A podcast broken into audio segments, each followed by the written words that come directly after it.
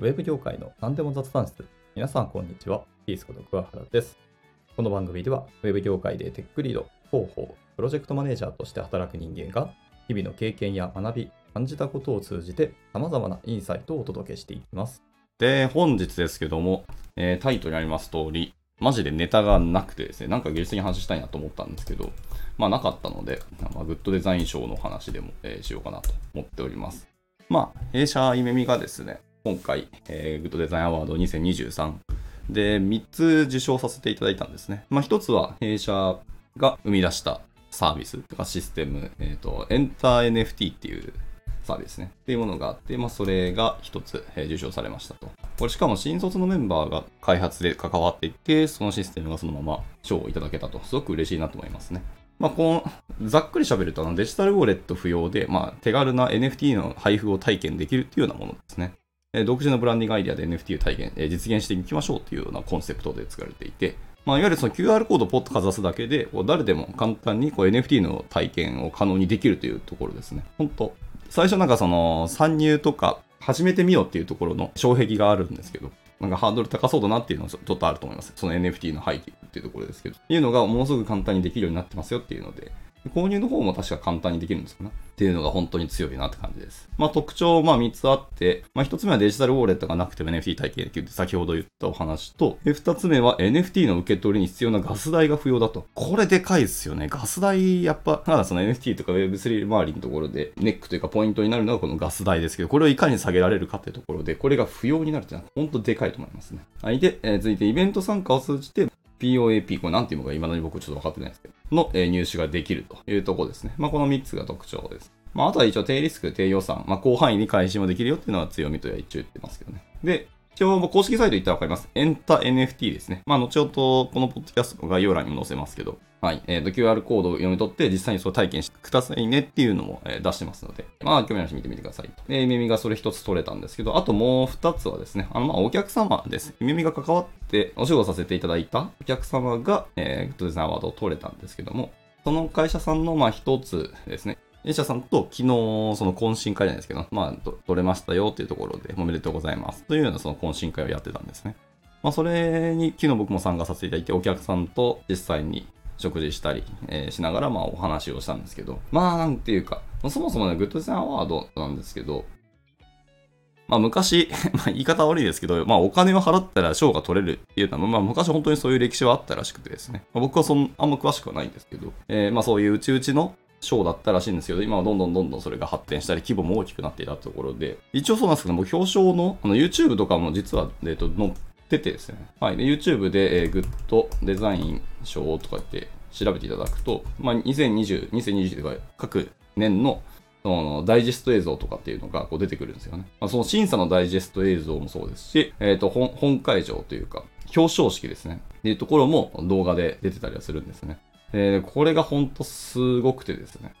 割となんか大そかな感じの表彰式なんですよ。偏見な 塊で喋るんですけど、そんななんかでかいというか、やっぱデザインなので、かっこよいというんですかね、なんていうか、スマートな感じの賞な表彰式なのかなと思ったら、割と厳かで、しっかり皆さん、あの、清掃でカチッと決めていただいて、っていうような感じなんですね。で、なおかつ、そのグッドデザインの対象を取る話ってあるんですけど、で今回その、グッドデザイン賞を取れた作品は1500作品あるらしくて、で、それの何パーセントがいわゆるそのデザイン賞が取れたのかっていう数字も実は出てて、それは28%ぐらいらしいですね。大体3割ぐらいが、えっ、と、応募したものの中からデザイン賞に選ばれたというところですね。28%。多いと思うか少ないと思うかちょっとさておきですけど、まあ、大体3分の1なので、逆に言うとそれの、えっと、3倍、約3倍にすれば全作品が出るというところなので、まあ、大体4500からま5000いかないぐらいの作品がグッドデザイン賞にま応募されたというところですね。いや、すごい数ですよね。約5000いかないぐらいの作品の中から1500作品が選ばれるというので、そうやって考えると、グッドデザイン賞ってそんな簡単にもう今取れないんじゃないかと思ったり、取るの本当大変だなと思ったりします。で、逆に審査員の方々も本当大変ですよね。えーまあ一次審査、二次審査とかっていう感じで、審査員が一個一個、皆さんにば,、えーとばらけて、ああだこうだって言いながらこう審査をされるわけなんですけど、そういう動画も YouTube に上がってるんですけども、これはなかなか大変だなと思いましたし、で、そこからさらに、えーと1500賞なった中から、さらにこう100作品ですね。もう一個ランクの高い賞ですかね。ちょっとわからないですけど。っていうのがあるらしくて、グッドデザイン賞の中でも。はい。あとその100選の中に次は、グッドデザインベスト100ですね。っていうものが、えっと、あるらしいですね。で、そのグッドデザインベスト100の中からさらに対象っていうのをどんどん決めていくんですけど、グッドデザイン大賞とグッドデザイン金賞と、なんか、いろいろ分かれますね。えー、新ビジネスデザインとかって結構、賞の中でも細かく小分けはされるんですけど、最終的に対象を決めるんですね。で、対象って本会場ですね。表彰式の本会場その場で、最後選ばれた、えー、と5つですかね。5作品の最終プレゼンをもう一回その場でやるんですね。1作品5分間の、え、プレゼンタイムを与えられて、各作品の、え、発表、プレゼンをその5分間でされる。で、その場で投票をされて、で、その場で対象が決まるというところですね。で、今年のちなみに対象はですね、グッドデザインアワード、えー、2023の対象は、えー、52巻の縁側？県かな ?52 件の縁側かな？あの、間って書きますね。52件の縁側っていうところで、あの、老人のデイサービスセンターが今回の対象を受賞されてました。いやー、これすごいですよ。実際にあの、ホームページ行ってみてもらって、で、えっ、ー、と、グッドデザイン大賞のあのホームページから見ていただくとわかるんですけど、対象のこの老人デイサービスセンター、めちゃくちゃ行きたくなりましたね。ものすごいデザインされてるし、単純にかっこいいなと思いましたね。で、僕もデイサービスじゃなくて、えっと、老人ホームのボランティアに一度どうか行ったことがあって、で、そこでお話をさせていただくことって実はあったんですよね。で、まあ中の人もおっしゃってたんですけど、あの、やっぱ老人ホームって結構閉塞空間なので、そこの中に新しい人が来るとか、知らない顔の人が来るっていうのはやっぱり